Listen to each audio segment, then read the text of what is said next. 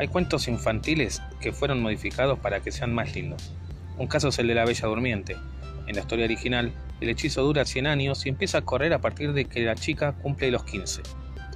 Para acceder al castillo y rescatarla tendrías que atravesar un jardín con plantas venenosas, gigantes, enredaderas.